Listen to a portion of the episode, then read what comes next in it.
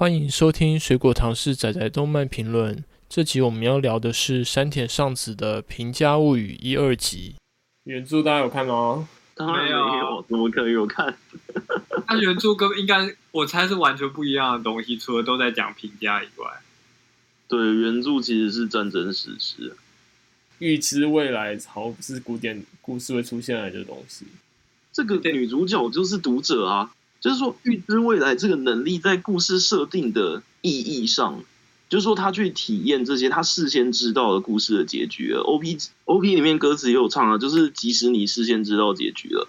我们读者都在看动画之前就知道这是讲述平家与源氏争夺政权的故事，然后而且它是一个历史事实所写下的战争史诗，所以它的动画里面加了女主角这个角色，那个角色她就是我们读者。因为女主角这个角色的切入，才可以让我们读者有那么强烈的代入感。她对于里面发生的，就是所有镰仓时代的古典的贵族之间的斗争、权力跟欲望，在现代人来看，其实都超级无聊的。那你要怎么让这个就是很古老的东西变成故事？他就加了一个呃，事先知道所有故事的发展跟结局，知道所有角色的命运。但是他只能从中体验，然后你们发现女主角一直是用非常现代的视点在理解这些事情。琵琶就是读者啊，因为琵琶的这个设定的加入，让这个动画真的成为一个就是具有娱乐性的故事了。琵琶所体验跟看待的事情，就是我们如何理解这个我们根本不可能有真的读过的古典文学。可是照你这么说，我们应该要先读过原著，知道会发生什么事情。不是，我们不用知道，琵琶会演给我们看，让我们知道，这是一个非常聪明的设计啊。所以，他并不是代表读者，他是他的身份就是读者，他就是这个故事的读者。他是一个完全的旁观的，被卷入的，然后而且他是用非常外人的、非常现代化的视角，在理解身边发生的这个镰仓时期的，就是古典战争的一切。因为他的存在跟他的这种理解，才让观众能把这些故事当成故事看。因为就是说，我们阅读历史故事，讲真的，《平家物语》都已经不是历史故事了，《平家物语》根本就只是史料而已，你懂吗？就是它是那种你研究日本古典文学才会去碰的东西，它对我们现代人而言，甚至不是文学作品了，它甚至都不是可以拿来当娱乐用阅读的小说，它已经是文，就是文本史料等级的东西了。你要如何让这个东西变成一个可以被现代的观众视听，可以被现代观众理解并共感的故事，他直接加了一个观众进去，太强了！就我可以理解未来式这个概念，演出上可以自由许多，但应该就只是这样喽。因为毕竟你呃，也不是说毕竟，就你说他可以当一个读者，他不一定要有未来式，但是未来式可以对吧？让演出就是有更多可以演，更自由一点。没有没有没有没有，琵琶这个角色的意义没有那么简单呢。琵琶这个角色直接定义了观众要如何观看这个故事，就是说，琵琶这个角色他在故事中不是一个真实的那个故事里面参与的角色，他的立场、他所在的位置，还有他观看这些事情发生的方式，都直接牵挂着外面的荧幕外的观众怎么理解这个故事。琵琶存在就是编剧跟导演替我们这些观众设计了一个直接进入故事的穿越过去的方式，因为有琵琶那些对人事物的认识理解，还有他对这些事情的唏嘘，所以我们才会觉得这个故事是悲剧而且唏嘘。他那个拥有看见未来将要发生的事，但是没有办法改变的那个过程，就是你。读者在阅读历史故事的时候必经的过程。嗯，但是很明显的，这个作品里面，他是跟那个 Shigemori 平重盛是一个对位的角色，就是一个能看见未来，一个能看见过去。对，这个设计也很厉害，就是说女主角所谓的那个看见未来，她代理了读者的视角。然后跟他对位的那个叫什么重胜吗？对，平重胜，Shigemori，就是跟他对应位置，就是目前站在男主角位置的这个平重胜，他拥有的那个看见王者灵魂的能力，跟他本身是个武将有巨大的关系，然后也直接解释了他在第一集里面就是对那个琵琶的怜悯的来由。这第一集里面故事的进展其实超级无敌快，他的一切合理性都建立在平重盛所表现出的他因为那个有点类似战争创伤 PTSD 的那个感觉，因为他能感知到琵琶法师就是女主角父亲的那种伤痛，所以他瞬间第一集里面那种遭遇到仇敌之子的那种闯入跟抱怨，琵琶就是去寻死的，然后他还愿意收留他，这整个。这是非常跳跃的故事线，仅仅只靠着他那个能看见亡灵的眼睛这个设定，就瞬间全部都同情同理啊。嗯，但是虽然说呃女主角琵琶她是代理了观众的视角，但是我觉得她作品里里面对这个女主角的形象的还有她的重要性，在剧情中的重要性，我觉得。或者还有关于她的成长的这些描写，都会让我觉得她是一个，就是比起观众来说，她更活生生的角色，会让我觉得她不只是观众的视点。所以我觉得它有比就是代理观众的视角更重要，就是其他的功能吧。你会有这种想法，就代表她这个设计成功了呀。如果没有琵琶这个角色的存在，跟他的这种视点带入，还有他重新。用我们现代人的视角来解释这发生的一切，我们对这个故事其实应该是没有任何代入感的，因为这个故事里面发生的事情，其实讲真的全都很无聊。观众所感知的一切情绪，全部都是依赖琵琶参与并且重新解释给我们之后，我们所感知到与琵琶共感的东西。对，所以我才会说琵琶就是读者，它是一个就是我们这种观众和所谓平家物语这种。很古典的战争史诗之间，一个沟通的媒介，没有它的存在的话，对我们而言，《平家物语》甚至都不会是一个故事。好像可以理解你在说你说的意思，对。太厉害了，这简直是编剧在历史作品的改编上所进行的一个重大突破。你能想象吗？就是他在一个这么古典的这么。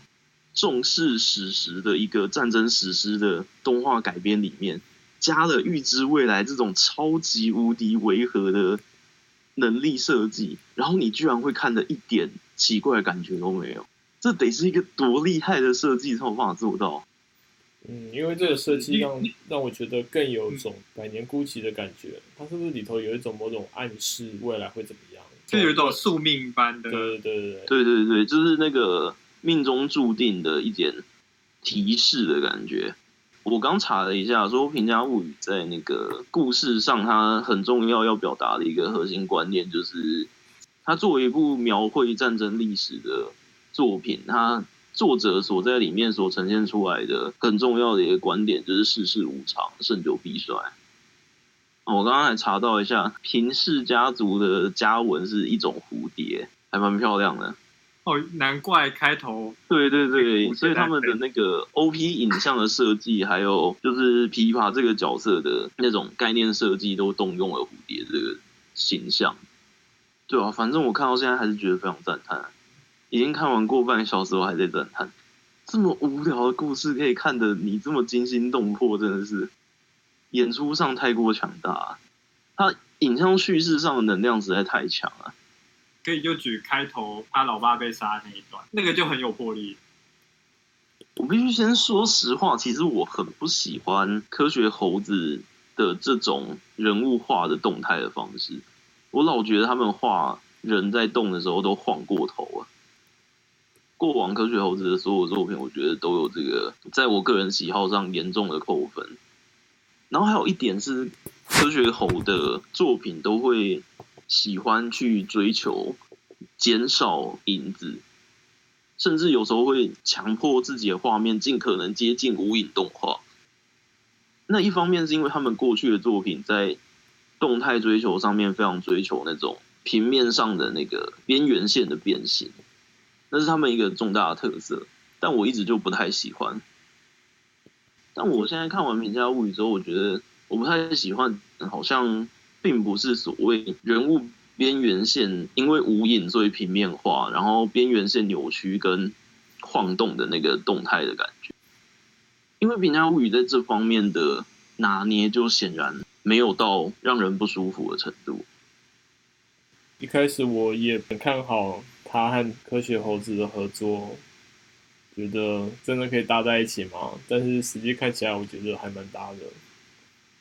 我觉得为什么对我而言，视觉平面化还有无影动画的这种线条扭曲，对我而言不不再是个问题。一点是因为画面上的资讯，除了动态以外的资讯非常的丰富。像你看那个以前汤浅更早期一点的很多作品的时候。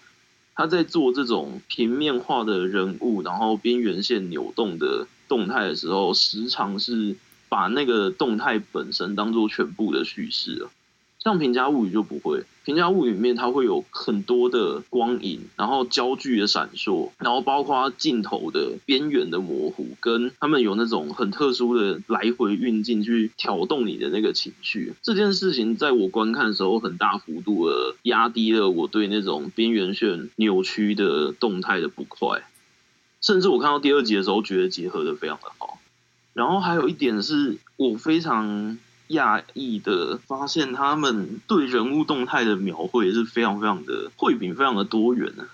而且很活泼。这也是一个你在观看古典历史故事的时候，反射神经上并不会想象到的画面。每个角色的那个动态跟表情都非常的活泼，然后会切换多种很胡闹的画法，但他的那个尺度把控又抓得很好。就很厉害，他用了那么多让你看起来动画那么现代的方式，但是他没有丝毫去伤害到整个故事里面写实的气氛。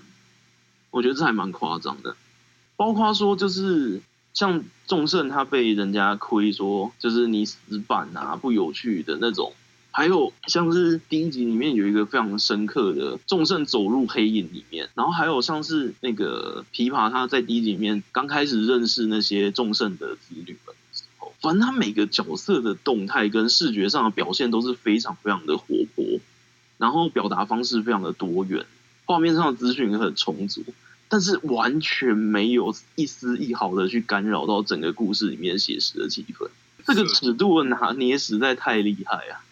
我猜是人设，因为他那个人设非常的复古，很多人设都非常复古风。对，这个人设让人想到那个高电勋的《辉夜姬物语》那种人设。我在想，会不会有意往那个方向走过的？哦，因为他这种人设虽然虽然会让你看得出来，它是一种确实是比较卡通的风格，但是它仍然保留了非常多不是我们现代角色会有的那种设计。对啊，他这个很像那个什么黑白动画的时期，那什么《白蛇传》的那种等级的人设，那个时期的人设才会像长相这样。只能说他们真的在这些细节方面打磨的非常好。然后像是本来三人上子就最擅长的，比如说画面的左右，我记得有一幕我觉得特别厉害，找一下，就是人物对话面向的方向嘛。对对对对对，还有整个镜头的每一个动态的方向。我找一下，在第一集哪里？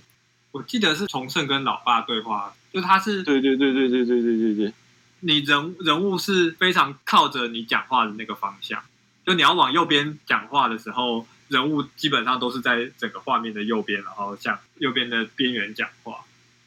我觉得让我整个第一集里面最让我赞叹的画面，大概是第一集的九分半这边吧，就是家主亲胜说我要去。荒地那边开一个新的港口，然后开个新的港口就是人进来货出去，大家发大财这样。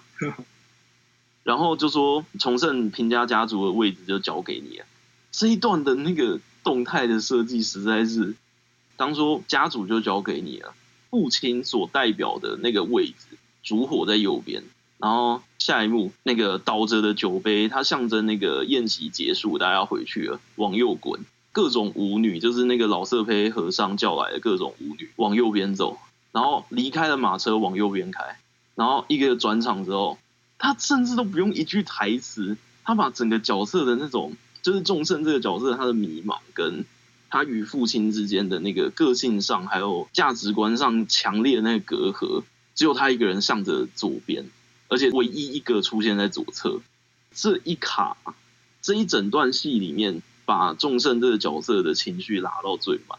然后编剧非常非常的，他把那个节奏抓的超级好。当一个重要的故事节点把情绪、把角色的戏剧张力拉到最满之后，然后马上就进一个相对的，你知道，像润滑剂一样的，他给你科普那个平家的历史，说他们是是整个日本历史上第一个以武士进入到大氏家族什么的，然后可以上殿去觐见之类的。我觉得这也是为什么故事的写实感把控那么好。因为他在描绘故事中的人物、故事中的剧情，还有向观众补充说明他们所处的历史时代的所谓史实之间，调度非常非常的好，没有任何一边会占据过多的分量。你不会觉得说这是一部就是改编史实过头但非常有趣的作品，你也不会觉得说这是一部过度重视史实所以很不有趣的作品。他刚好把两边的优点都抓起来，然后至少在一二集里面，目前看起来有个模式，就是他会介绍一个这个平家家族里面相关的人物给琵琶认识，然后琵琶与他们之间会产生就是情感关系，然后这个情感关系会用琵琶最不愿意的方式就是收尾，因为琵琶能预知未来的关系，所以他会用一种就是这样子合场。不好，就是未来还是得过。我觉得最明显的第二集啦，第二集里面的起伏，它分了，我算一下几个阶段，我想一下。第二集的故事主轴是琵琶和嗯德子还有那两个白拍子的故事嘛。然后他先从就是将自己对于母亲的思念投射到白拍子身上。然后再到知道原来白拍子有分那么多任，还有什么前任跟现任，然后再到就是因为他对弹琵琶这件事情有兴趣，所以连接到那个白拍子跳舞啊，他欣懂得欣赏他们的舞，然后再到就是第一个白拍子叫什么？指王，就是他被迫出家，离开城市，然后他们很聪明，就是说怎么讲那个口雷卡拉。他们在这个故事里面赋予特定的词句象征意义，然后所以当这个象征意义的句子被反复使用在最小最后情绪高昂的段落的时候，那个演出张力就非常非常的强。琵琶在这之前一直说他最害怕的东西就是以后，以后他最害怕以后。然后，但是当他与亲密的，而且对他而言有。对母亲思念去投射的对象，跟他讲说下次再见的时候，他那个对以后的恐惧就有所转化，然后故事的那个转折就从他失去了那个指望，到就是他看见现任的那个叫什么佛玉前，叫现任的白牌子那个佛玉前也被迫出家，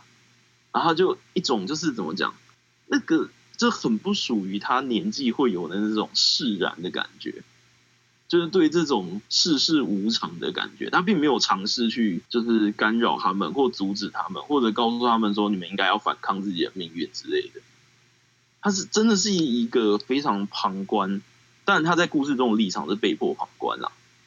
但就是他的视点是非常的他者，非常的旁观，然后非常的事后理解，哎，他理解方式非常的超龄，他那种就是超龄的。对这一切故事释怀的感觉，我觉得也是《平家物语》第二集会那么有说服力的理由。就是影像作者他们非常巧妙的把第二集故事里面想要呈现的对世事无常的释然，还有就是他们最后还是可以过得好好的那种感觉，放给琵琶去解释，然后解释给我们观众。然后，当你觉得说琵琶的角色应该就是这种，就是观看着故事的一切发生，然后给予这个故事一些解释跟事后的感想这样的角色的时候，德子的那个突然性，因为他预知到德子会死嘛，所以他这第二集要结尾的时候，他第一次冲出去想要阻止，就很厉害。他给你一个模式，他先给出一个模式，就是说一二集里面琵琶都是一个观看命运，并且对命运感到释然的存在。然后当第二集结束，你以为这个模式要持续下去的时候，他就给你来一个天大的转折，就是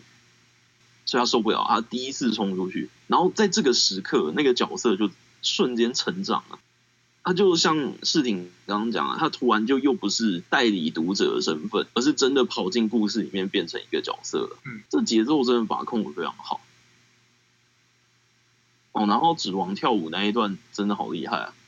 这种传统的舞蹈一点理解也没有，你也还是看得很舒服啊。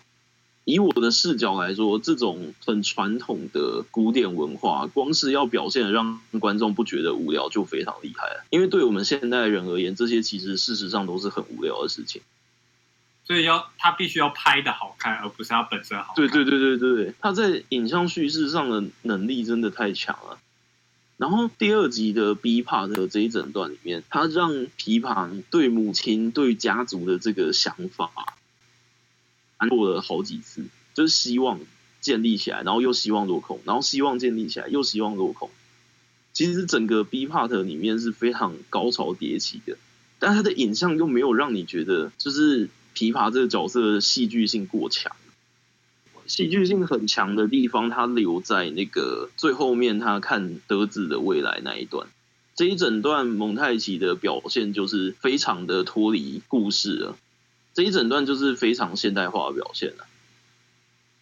在这之前，为了要让第二集结尾这边的琵琶，它这一整段预知未来的蒙太奇的视觉表现，可以放到戏剧性最强最强的那个光谱的边缘。所以他在前面所有地方，哪怕情绪起伏很巨大，他也都还是表现的比较熟练。嗯，他只要戳到最后秒放的感觉。我觉得有一点比较聪明，就是说，因为琵琶可以看见未来，所以它一定程度上用琵琶可以预知故事跟人物的宿命的终点，来压缩故事时间。就像是那个第二任的白牌子出家这件事情，他跟第一任白牌子出家中间其实一定有一个很长段的时间距离的，但因为琵琶拥有。看见未来这能力，所以他最后看见两任的白牌子都安然的出家之后，就是惺惺相惜的一起安然度日，过了晚年这样子，然后他就对这件事情释怀了。这整件事情发生的时间在故事时间上是很长的，但是他拥有看见未来、看见宿命的这个能力，所以他在影像的演出上时间压缩的非常的短。我觉得这也是说服力的来源了。只要你在第一集里面把女主角这个观看未来能力设定好，而且不让观众觉得奇怪，那你之后每一次使用她这个能力来压缩故事时间的时候，观众都会自然而然的接受。要做到这点是非常非常聪明的。我觉得音乐也是非常非常的警觉啊，因为一般动画观众认识牛尾宪辅都是。他第一次跟三年上子合作那个《声之行》的时候，就是配合上《平家物语》这两话加起来，然后再加上之前日本沉没的那一部里面配乐的方式，就是大家我们大概可以抓到那个牛尾宪辅在音乐上的喜好，然后只能说他的这个音乐表现上的专长很戳我的心脾啊！我觉得他总是在用一些比较闷的嗡鸣的声。牛尾宪府前近期跟科学猴合作是那个吧？对对对，日本沉没二零二零那一部的配乐风格跟这平家物语配乐风格也很相近啊。就是你可以抓得出他的那种音乐上的喜好啊。我特别喜欢那种奇怪的，不知道怎么发出来那种嗡嗡声，因为你知道三年上子在光影表现上本来就很喜欢用焦距。《名家物语》的一二集里面都有非常多情绪激昂或者是动态激烈的地方，它并不是用画面上人物的动作来呈现，而是用镜头里面焦距的远近跟闪烁，还有失焦，然后搭配一些有那个外来光源变色的那种滤镜来呈现的。这东西我觉得跟牛尾宪辅喜欢的那种有点闷闷的那种嗡鸣声，因为那个声音听起来有一种闪烁的感觉。我真的觉得配合特别好。甚至在第一集里面，我记得有几段讲到那个就是平家过去征战的荣光历史的时候，背景配乐用的还是很现代的那种摇滚乐，但一点违和感都没有，真的是很厉害。